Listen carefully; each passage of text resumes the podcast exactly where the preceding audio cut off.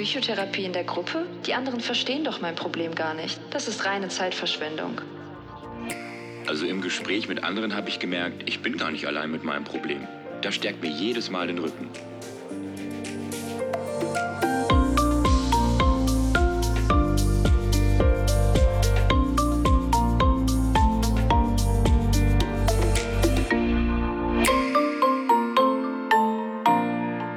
Apropos Psychologie. Ja, hallo und herzlich willkommen. Ich grüße dich zu einer neuen Folge unseres Junfermann Podcasts Apropos Psychologie. Heute haben wir ein Thema, das sich unsere Zuhörerin Heidi gewünscht hat. Und zwar geht es um Gruppentherapie, um Gruppentherapie in der Psychotherapie. Welche Ziele hat sie? Wann ist sie sinnvoll? Und wie kann ich mich darauf vorbereiten? Darum soll es heute gehen. Und zu Gast habe ich Lena Scholz. Sie ist psychologische Psychotherapeutin für Verhaltenstherapie und arbeitet gerne in Gruppen. Ob in Workshops, im stationären oder im ambulanten Psychotherapie-Setting. Und sie hat zusammen mit Jan Kiesewetter das Buch geschrieben über die Gruppenpsychotherapeutische Grundversorgung. So lautet der Titel. Ja, und diese gruppenpsychotherapeutische Grundversorgung, die soll ja derzeit in den Kliniken der Städten und Kommunen als ein niederschwelliges Angebot umgesetzt werden. Das wollen wir auch noch so am Rande mitnehmen. Ja, erschienen ist das Buch im Klett-Cotta Verlag, der diese Folge heute auch präsentiert. So, Frau Scholz, ich grüße Sie ganz, ganz herzlich. Ja, hallo, danke, dass ich da sein darf. Ja, und schön, dass Sie sich durchs Schneegestöber gemogelt haben. ja, ne? Ja, ähm, äh, das, das Thema Gruppentherapie.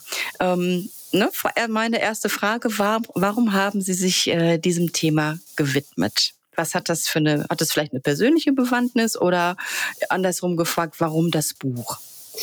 Ähm, ja, also ich habe im Lauf der ähm, Ausbildung für Psychotherapie ähm, an vielen Gruppentherapien teilgenommen, mit dabei oder auch co-therapeutisch geleitet. Das ist einfach Teil der Ausbildung, dass man das macht. Und ähm, habe dann auch als Teil der Psychotherapieausbildung gleich die Gruppenzusatzqualifikation absolviert, weil mir das da schon viel Spaß gemacht hat. Und ähm, ja, habe da einfach sehr viele verschiedene Erfahrungen sammeln dürfen und gesehen, was das für eine ja, spannende Arbeit sein kann und eben nochmal was ganz anderes als die Einzelarbeit. Und es gibt einfach auch so viele verschiedene Arten von Gruppentherapie, dass ich das einfach spannend fand. Ähm, und da auch heute noch gerne mit arbeite. Und genau, zum Buch ist es gekommen, ähm, weil ich mit Jan Kiesewetter in seiner Praxis äh, ja, bei ihm angestellt war und da ähm, als im Oktober 2021 die gruppenpsychotherapeutische Grundversorgung ähm, als neue Leistung quasi geschaffen wurde, wir uns überlegt haben, wie kann man denn da ein passendes Konzept für machen für nur vier Sitzungen. Mm, das ist ja schon ein besonderes Setting. Und dann haben wir da ein Konzept für entwickelt, wo wir dachten, das ist vielleicht etwas, was andere Therapeuten auch nutzen können. Und deshalb haben wir das ja veröffentlicht. Ja. Sollen wir da mal gleich drauf einsteigen, auf dieses niederschwellige Angebot, ja. worauf Sie ja auch dann reagiert haben? Ja. Sie haben gesagt, ähm, dass es so konzipiert, dass das wirklich in vier Sitzungen ablaufen kann. Ja, genau. Ähm, also ja. normalerweise sind Gruppentherapien im ambulanten Setting, also es ist tatsächlich eher im ambulanten Setting als in Kliniken, also in Praxen, dafür mhm. ist es gedacht. Ähm, normalerweise sind Gruppentherapien dann so zehn oder 20 Sitzungen, teilweise sogar noch mehr. Und das ist natürlich einerseits sinnvoll, weil man dann die Gruppe, ja, die Gruppe kann sich kennenlernen, aufeinander einlassen und dann kann man natürlich auch viel erarbeiten und ähm, auch längere Zeit einander begleiten oder die Patienten begleiten. Aber es ist einfach organisatorisch relativ anspruchsvoll, das umzusetzen. Also auch Patienten zusammenzubekommen, die sich über so einen langen Zeitraum auf die gleiche Zeit äh, ja, committen können. Und mhm. diese vier Sitzungen, es ist viel realistischer für Patienten zu sagen, okay, jetzt nächsten Monat schaffe ich das, vier Termine. Und es ist antragsfrei. Das heißt, ich muss ah. nicht erst bei der, ähm, bei der Kasse einen Antrag für Gruppentherapie stellen, sondern ich kann, sobald der Patient einmal bei mir in der Sprechstunde war, theoretisch am nächsten Tag mit dieser gruppentherapeutischen Grundversorgung loslegen.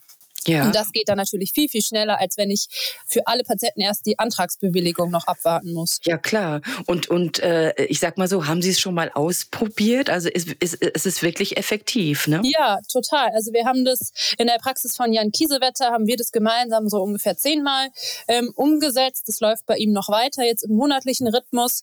Ähm, in der Hochschulambulanz, wo ich jetzt arbeite, ähm, haben wir das mit einem Traumafokus auch relativ häufig jetzt. Und das funktioniert total gut. Ja, womit jetzt ähm, arbeiten Sie jetzt im Moment in, in der Klinik oder in der Praxis oder beides? ähm, ich arbeite in der Hochschulambulanz, also das ist ah. quasi eine Praxis, die aber zur Uni ähm, gehört, zur, ähm, ja, zur LMU in München. Und wir machen aber ambulante Patientenversorgung, das heißt, als wären wir eine Praxis, kommen die Patienten einmal die Woche zu uns. Ja, und, und mit welchen, ähm, ja, mit welchen Diagnosen kommen die Menschen zu Ihnen? Was, ähm, ja, sind Sie so auf Burnout spezialisiert, Depression? Was sind so die, die meisten äh, Diagnosen? Ähm, also wir haben tatsächlich einen Schwerpunkt auf Traumatherapie, ähm, also nach Gewalterfahrung, sexueller Gewalt, Unfällen und so weiter. Mm, aber prinzipiell sind wir offen für alle möglichen Diagnosen und äh, Störungsbilder, also viel auch natürlich Depressionen, Angsterkrankungen, äh, Zwangserkrankungen, wirklich alles Mögliche. Mhm. Meine, unser Thema heute hat sich ja eine Zuhörerin gewünscht, die Heidi. Ja. Und ähm, ja, sie hatte aufgrund ihrer Mehrfachbehinderung zweimal an einer Reha mit psychotherapeutischem Begleitverfahren teilgenommen. Und sie sagt aber im Nachhinein, dass die Gesprächsgruppen für sie nicht nützlich gewesen seien. Und ich, sie geht sogar recht hart ins Gericht und sagt, sie hat rückblickend den Eindruck, dass jede Talkshow in Funk und Fernsehen mehr psychologische und therapeutische Elemente beinhaltet hätte, beinhalte als die stationären Psychotherapien. Das lassen Sie uns mal eben abarbeiten. Was sagen Sie denn dazu? Können Sie das nachvollziehen? Ja, also erstmal ist es natürlich sehr, sehr schade, dass die Hörerin das so erlebt hat. Ähm, und es ist jetzt natürlich auch sehr schwer für mich einzuschätzen, was da jetzt genau in den Therapiegruppen mhm. stattgefunden hat und was genau vielleicht das Problem war. Ähm, aber grundsätzlich denke ich, auch in Reha-Settings ähm, können psychotherapeutische Gruppen eine tolle Unterstützung sein, weil es eigentlich in Gruppentherapie viel um Austausch geht, ähm, um zu erleben, ich bin da auch nicht alleine mit meinem Problem, mit vielleicht Belastungen, Einschränkungen im Alltag. Ähm, und um ein Stück weit auch weiterzukommen, zumindest ist es so der verhaltenstherapeutische Ansatz ähm, in der Problembewältigung. Ähm, und ja, da haben Gruppen wirklich ganz besondere Wirkfaktoren, sage ich mal, die in der Einzeltherapie nicht unbedingt so zum Tragen kommen. Und deshalb ist es eigentlich prinzipiell ähm, ja, eine Arbeitsweise, die ich total gut finde. Aber natürlich kann es immer mal wieder Schwierigkeiten geben, weshalb für den einen oder mhm. die andere die Erfahrung dann nicht so ist wie gedacht oder erhofft. Ja. Jetzt mal so allgemein betrachtet, welche Arten von Gruppentherapien gibt es in der Psychotherapie? Oh, sehr, sehr verschiedene. ähm, mhm. Also man unterscheidet wahrscheinlich so ein bisschen auch einmal im ambulanten Setting, also in Praxen oder in Kliniken ähm, oder eben in Reha-Kliniken, ähm, also wo die stattfinden. Ähm, dann so ein bisschen auch für wen sind die gedacht. Also es gibt natürlich für Menschen, die selbst von psychischen Erkrankungen betroffen sind, aber man könnte auch Angehörigengruppen zum Beispiel mhm. ähm, für ja, Angehörige von Menschen mit psychischen Erkrankungen ähm, sich denken oder Selbsthilfegruppen, wo Menschen mit psychischen Erkrankungen drin sitzen, aber ohne therapeutische Leitung. Und dann kann man natürlich das Therapieverfahren unterscheiden. Also ich arbeite jetzt verhaltenstherapeutisch, aber man kann auch psychodynamische Gruppen machen oder ähm, systemisch sicherlich auch. Da kenne ich mich gerade ehrlich gesagt nicht so sehr mhm. aus. Dann kann es ähm, inhaltlich kann man unterscheiden. Geht es eher um Psychoedukation, also Aufklärung über ein bestimmtes Störungsbild, zum Beispiel Traumatherapie, was wir in der psychotherapeutischen Hochschulambulanz machen. Oder auch mehr so Kompetenztraining, so soziales Kompetenztraining wird ganz, ganz viel angeboten bei sozialer Phobie zum Beispiel oder Skills-Training bei der Borderline-Störung. Mhm. Ähm, ja, gibt's wirklich ganz, ja. ganz unterschiedliche ja. Arten von Gruppen. Demnach sind, sind jetzt auch Ziele und Inhalte einer Gruppentherapie auch total unterschiedlich, oder? Oder kann man, kann man da quasi so eine, so, so, so eine, so eine übergeordnete Zielsetzung feststellen? Ich glaube, man kann es wahrscheinlich aufs Verfahren vielleicht ein bisschen runterbrechen, also dass es da dann je nach Verfahren eine übergeordnete. Zielsetzung gibt. Also in der Verhaltenstherapie würde ich sagen, ähm, geht es ums ja, Erlernen von Kompetenzen, also Emotionsbewältigung oder Kommunikation oder Umgang mit bestimmten Symptomen oder auch vor allem Raum für soziales Lernen, also Lernen voneinander, Feedback von anderen zu bekommen, sowas.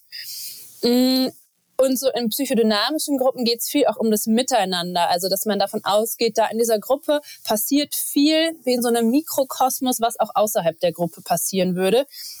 Und dass man da so Interaktionen und emotionale Reaktionen versucht zu klären und zu deuten. Und mhm. ähm, genau, das sind wahrscheinlich ja. so die groben Zielsetzungen. Ja. Und, und, und woran machen Sie das fest, wann jemand in eine Gruppentherapie, also wann, wann es sinnvoll ist, dass jemand in eine Gruppentherapie geht? Ähm, also wir haben das tatsächlich häufig als Ergänzung zu einer Einzeltherapie. Ähm, das ist dann eine Kombinationstherapie, wo man sagt, naja, zum Beispiel gerade soziales Kompetenztraining. Ähm, wenn jemand eine soziale Phobie hat, können wir in der Einzeltherapie mhm. Ja, sehr gutes Individuelle bearbeiten, aber nur in der Gruppe kann man gut üben, wie kann ich mich denn behaupten, wie kann ich Nein sagen, wie kann ich mich einbringen und dann wäre das eine total gute Ergänzung. Ähm, teilweise gibt es so alleinstehende ähm, äh, Gruppentherapien wie das Skills-Training für Borderline. Das ist einfach so eine begleitende, ja, begleitendes Kompetenztraining quasi. Oder es gibt es eben auch in Kliniken als Teil von einem ganz vielfältigen ähm, Behandlungsprogramm, wie da vielleicht in der Reha, das bei der einen Hörerin war. Mm, und es kommt auch drauf an, ja, also sehr individuell, was Patienten da ja. brauchen. Ja, wenn Sie das mal so zusammenfassen könnten, welche Vorteile hat eine Gruppentherapie? Ähm, also es gibt so ähm, tatsächlich ähm, nach Irvin Yalom so allgemeine Wirkfaktoren sozusagen für Gruppentherapie. Der hat es mal so ein bisschen analysiert und beschrieben. Und ein ganz großer Punkt, würde ich sagen, ist die sogenannte Universalität des Leidens. Also dieses Erkennen, ich bin da nicht alleine mit, sondern es mhm. gibt andere Menschen, denen es genauso geht wie mir oder zumindest die verstehen können, wie es mir geht. Und das ist schon mal sehr, sehr entlastend, egal bei welcher Störung oder bei welchen psychischen Beschwerden. Ähm, und dann gibt's noch ja, verschiedene Sachen, die dann im Laufe der Zeit erst dazukommen ist, wenn man ähm, ein offenes Vertrauensverhältnis in der Gruppe erlebt, dann auch sowas wie Umgang mit Gefühlen, so eine Einsicht in bestimmte Themen vielleicht, auch ähm, sogenannte Katharsis, also ähm, Gefühle ausdrücken zu können und denen ja, Worte geben zu können und das ja, Umgang mit ja, Gefühlen letztlich ja. zu erlernen. Ähm, genau, da gibt es ja noch so spezifischere Faktoren. Aber ich glaube, diese Universalität des Leidens ist so das Aller, Allerwichtigste. Ja, jetzt hat ja unsere Zuhörerin so ein bisschen die, ich sag mal, auch die inhaltliche Herangehensweise bemängelt. Ne? Sie, sie hat es so beschrieben, ja, äh, das ist letztendlich, ich sage das jetzt ganz pauschal, zu viel gelabert wurde. Mhm. Um Dinge, die, die vielleicht einfach auch banal waren. Ne, das ist, ähm, äh, wo kann man da, ja, ist das einfach, ist das eine Empfindung oder ist das tatsächlich, äh, äh, war sie vielleicht da auch nicht gut aufgehoben oder kann es auch sein, dass vielleicht von der therapeutischen Seite her das vielleicht nicht so ganz kompetent war? Kein, keine Ahnung, was, was. Ähm ja, das ist natürlich jetzt auf die Distanz und so äh, schwer einzuschätzen. Es kann natürlich sein, dass ähm, die Gruppe tatsächlich nicht gut gestaltet wurde. Das kann ich jetzt nicht ausschließen. Kann auch sein, dass vielleicht so Inhalte oder Ziele der Gruppe nicht ganz klar waren. Ähm, ich kenne das zum Teil schon auch von ähm, Gruppen so im stationären Setting, dass es auch Gruppen gibt für so einen Austausch über alltägliche Problematiken die dann idealerweise aber in eine therapeutische Richtung gelenkt werden. Also mhm. Also sowas ganz Banales vielleicht wie, ich fühle mich im Alltag nicht verstanden von meinen Mitmenschen kennen vielleicht andere auch ähm, und dass man dann daraus aber ein therapeutisches Thema macht. Ähm, ja, vielleicht ja. war es auch ja. ein Missverständnis ja. zwischen Therapeut und äh, Teilnehmerin, worum es in der Gruppe geht. Oder ja, vielleicht wurde tatsächlich nicht gut gelenkt. Das ist schwer einzuschätzen. Ja, jetzt. gut, aber das genau, mhm, das, das verstehe ich. Ähm, wie kann denn überhaupt oder, oder wie läuft denn so ein Gruppengespräch optimalerweise ab? Auch natürlich wieder sehr abhängig von dem Format, was wir vorhin schon hatten. Es gibt sehr viele unterschiedliche Arten von Gruppen, die dementsprechend auch unterschiedlich ablaufen. Mhm. Vielleicht so aus meiner Erfahrung jetzt aus der Verhaltenstherapie haben wir allermeistens schon eine Art von Eingangsrunde, so eine Art Check-in, wo jeder einmal zu Wort kommen kann, wie es einem gerade geht, ähm, ob es gerade aktuelle Belastungen gibt vielleicht oder auch ob es ein Thema für die Gruppe gibt. Ähm, oder Fragen zur letzten Sitzung, also dass wirklich jeder einmal zu Wort kommen kann und dann ja, halt je nachdem gibt es vielleicht ein Thema, was erarbeitet wird ähm, oder ein Thema, was von einem Patienten eingebracht wird. Und dabei hat der Therapeut, die Therapeutin eigentlich immer eine moderierende Rolle vor allem. Also auch so auf Gespräch, äh, Gesprächsbeiträge, Gesprächskultur zu achten, ähm, den Rahmen der Gruppe so ein bisschen einzuhalten. Also wie tief ins Detail soll gegangen werden zum Beispiel. Sollen alle drankommen oder geht es wirklich um einen Patienten in dem Moment? Und natürlich in der Verhaltenstherapie auch um Inhalte zu vermitteln, also mhm. irgendwelche Erklärungsmodelle, Strategien und so weiter. Ja. Und dann gibt es meistens schon noch eine Abschlussrunde, wo auch ähm, ja da nochmal so vielleicht die Take-Home-Message, die persönliche genannt werden kann oder auch nochmal Fragen angesprochen werden können oder wie man jetzt aus der Gruppe geht und gerade dieser Check-in, Check-out, das nutzen wir in der Verhaltenstherapie eigentlich schon, um auch solche Sachen wie ich habe jetzt gerade die Stunde nicht so ganz verstanden, was mir das bringen mhm. soll, eigentlich anzusprechen. Mhm. Ja, aber es ist ja wohl tatsächlich so, dass ich, dass man sich als Teilnehmerin, als Teilnehmer auch wirklich öffnen muss, sonst funktioniert das Ganze nicht. Ne? Denn es geht ja so, geht ja richtig ans Eingemachte. Es ist ja wirklich privat. Ja, idealerweise schon natürlich. Genau, je mhm. mehr man das schafft, sich da einzubringen, desto mehr kann man auch profitieren. Aber na klar, es ist auch eine Überwindung in einer größeren Gruppe oder vielleicht mit erstmal auch unbekannten Menschen sich da zu öffnen. Ähm, das entsteht natürlich dann idealerweise auch im Laufe der Zeit, dass man Vertrauen entwickelt. Da kann man auch bestimmte Übungen zu machen, so kennenlernen Übungen, die klassischen ein bisschen mhm. und mh, mm, dass man dann eigentlich, wenn man sich da Schritt für Schritt öffnet, auch merkt, es bringt ja auch was. Es ist jetzt nicht nur Sprung ins kalte Wasser ähm, ohne Sinn und Verstand, sondern dass man da eben auch was von hat, wenn man persönliche Themen einbringt. Ja, ähm, werden denn so Gruppentherapien von, von Ihnen auch reflektiert? Also, dass man, ich weiß nicht, inwiefern Sie auch dann dann sicherlich auch Feedback bekommen und ähm, ändern Sie dann auch dementsprechend vielleicht Ihren Maßnahmenkatalog? Ähm, also es gibt ja nicht so mein oder unseren Maßnahmenkatalog, den wir bestimmen, sondern es gibt einen Maßnahmenkatalog, der bundesweit bestimmt wird und ähm, genau da wurde eben diese gruppentherapeutische Grundversetzung, äh, Grundversorgung mhm. zum Beispiel aufgenommen. Ähm, und das wird evaluiert, welche Maßnahmen da sinnvoll sind. Was wir im Kleinen natürlich immer wieder machen, ist in der Supervision ähm, darüber zu sprechen, was es vielleicht für schwierige Gruppensituationen gab oder so. Ähm, also das, und das ist allerdings auch ja, je nach Setting unab, mhm. äh, ja, unterschiedlich, wie ja. das passiert. Aber bei uns finden regelmäßig Supervisionen statt, wo sowas angesprochen werden ja. könnte. Ja. Unsere Zuhörerin fragt sich ja auch, ob sie vielleicht etwas falsch gemacht haben könnte. Ne? Und, und ob es vielleicht auch, ähm, ja, ob, ob sie vielleicht auch so ein paar Tipps nennen können, wie sie sich darauf vorbereiten kann. Mmh. Ja, also ob sie jetzt was falsch gemacht hat, ist auch wieder schwer zu sagen natürlich. Ähm, aber ich glaube, wie man sich gut auf eine Gruppe vorbereiten kann, ist vielleicht sich selbst Gedanken zu machen, was ist denn das, was ich aus der Gruppe mitnehmen möchte? Was sind denn meine Erwartungen an diese Gruppe? Mhm. Also möchte ich mich da aktiv einbringen oder möchte ich vor allem Informationen über irgendwas Bestimmtes erhalten oder ja, was ist so mein Wunsch eigentlich? Und dann das natürlich möglichst irgendwie auch zu kommunizieren, so da die Möglichkeit mhm. zu besteht natürlich. Und tatsächlich, wenn auch wieder der Rahmen gegeben ist, aber sich auch aktiv einzubringen und nachzufragen bei Unklarheiten oder eben von einem eigenen Beispiel zu berichten, wenn es irgendwie passend ist. Ja. Ähm, gibt es denn da irgendwelche Regeln, die ich, äh, äh, die ich einhalten muss oder die ich, die ich akzeptieren müsste? Mm. Naja, wahrscheinlich schon der Rahmen eben. Also ist es eine vor allem psychoedukative Gruppe, wo Informationen vermittelt werden, ähm, so wie das bei uns in diesen vier Sitzungen in der Hochschulambulanz ist. Da ist jetzt nicht der Raum, dass alle fünf Patienten ausführlichst ihre Lebensgeschichte ausbreiten, weil da einfach gar nicht die Zeit für ist.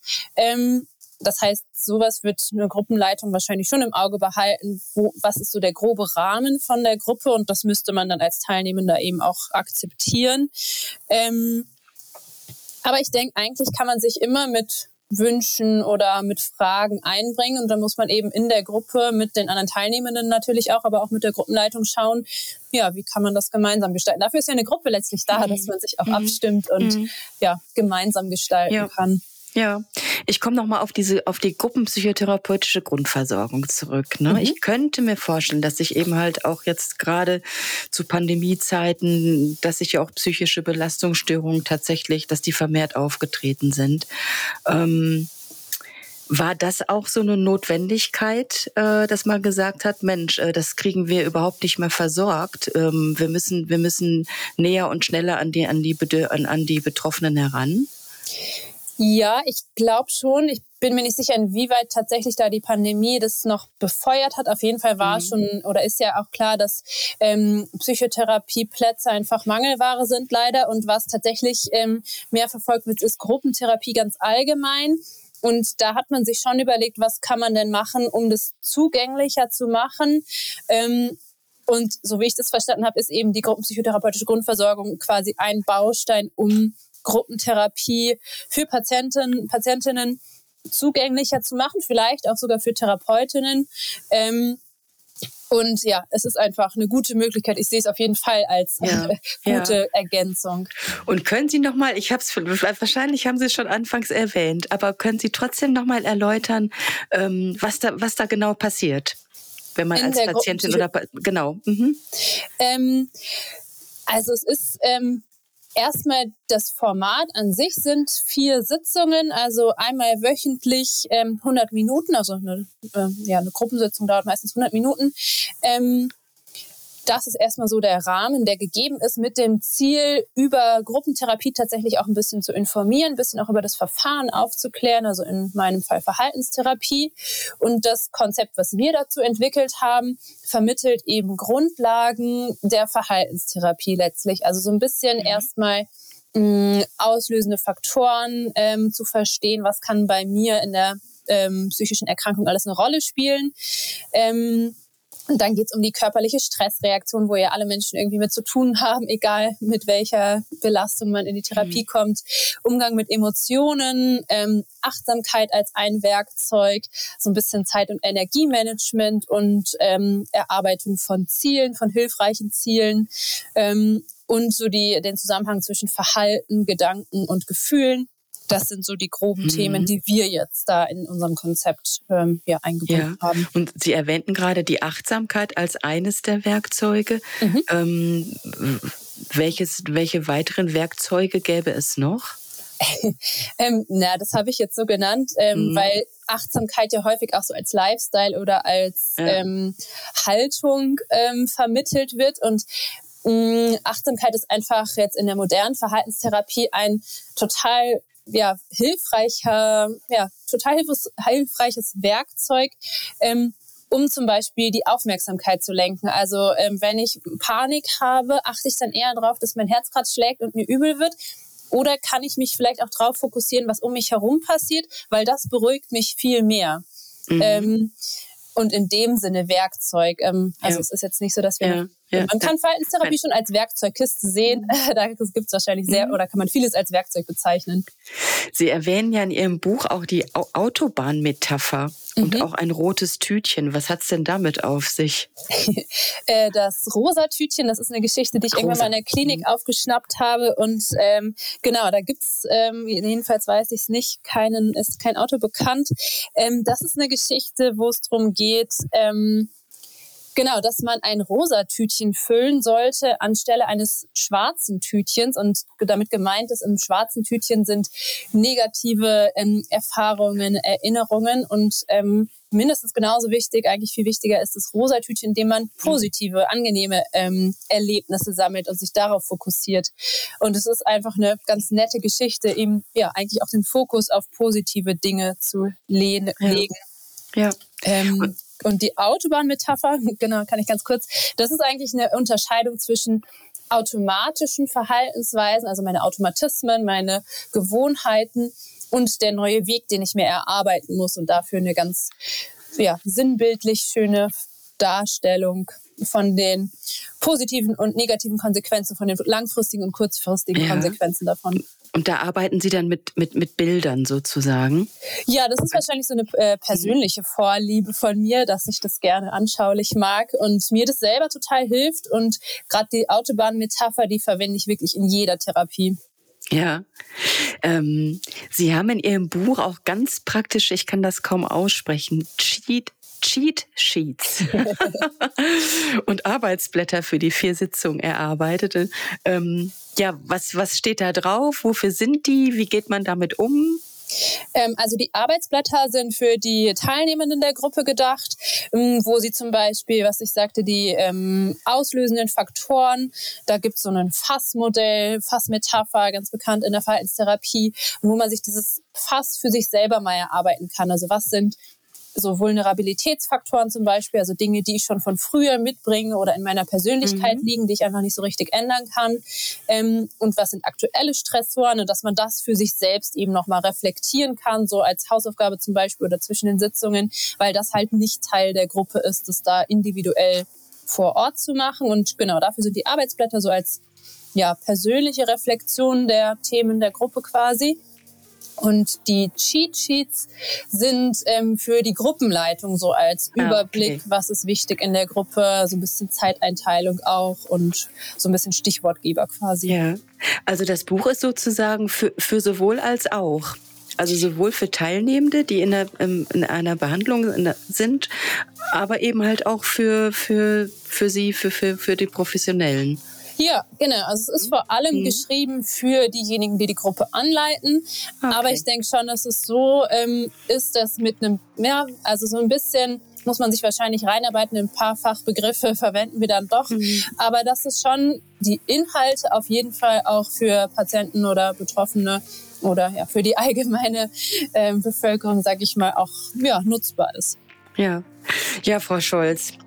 Ähm ja, ich, ich bedanke mich, bedanke mich für, für unser Gespräch, dass Sie bereit waren, darüber zu sprechen, auch über ein Thema, das wir ja auch von einer, von einer Zuhörerin äh, ähm, zugeleitet bekommen haben, ähm, dass, Sie, dass Sie wirklich Stellung bezogen haben. Und äh, ich fand es auch total klasse, auch mal wirklich in dieses neue Angebot der, der gruppentherapeutischen Psychotherapie hereinzuschauen. Also klasse. Ja, sehr gerne. Ja, hat mir auch Spaß gemacht. War, ja, ja. Schön mit Ihnen darüber sprechen zu können. Ja, danke. Ne? Sehr gerne. Und alles Gute nach München. Ja, danke Ihnen auch. Ja, wie sinnvoll sind Gruppentherapien? Wie sehen sie aus? Und wie können Teilnehmende optimal in sie hineingehen? Das war heute unser Thema, auf das uns Hörerin Heidi gebracht hat. Erstmal ganz, ganz lieben Dank dafür. Ja, und auch immer wieder sehr gerne. Ich freue mich, wenn auch du vielleicht ein Thema hast, was du gerne besprochen haben möchtest, melde dich. Ansonsten hoffe ich, dass du etwas mitnehmen konntest von der heutigen Folge und es bleibt mir nur noch zu sagen, gib schön auf dich acht. Deine Marion.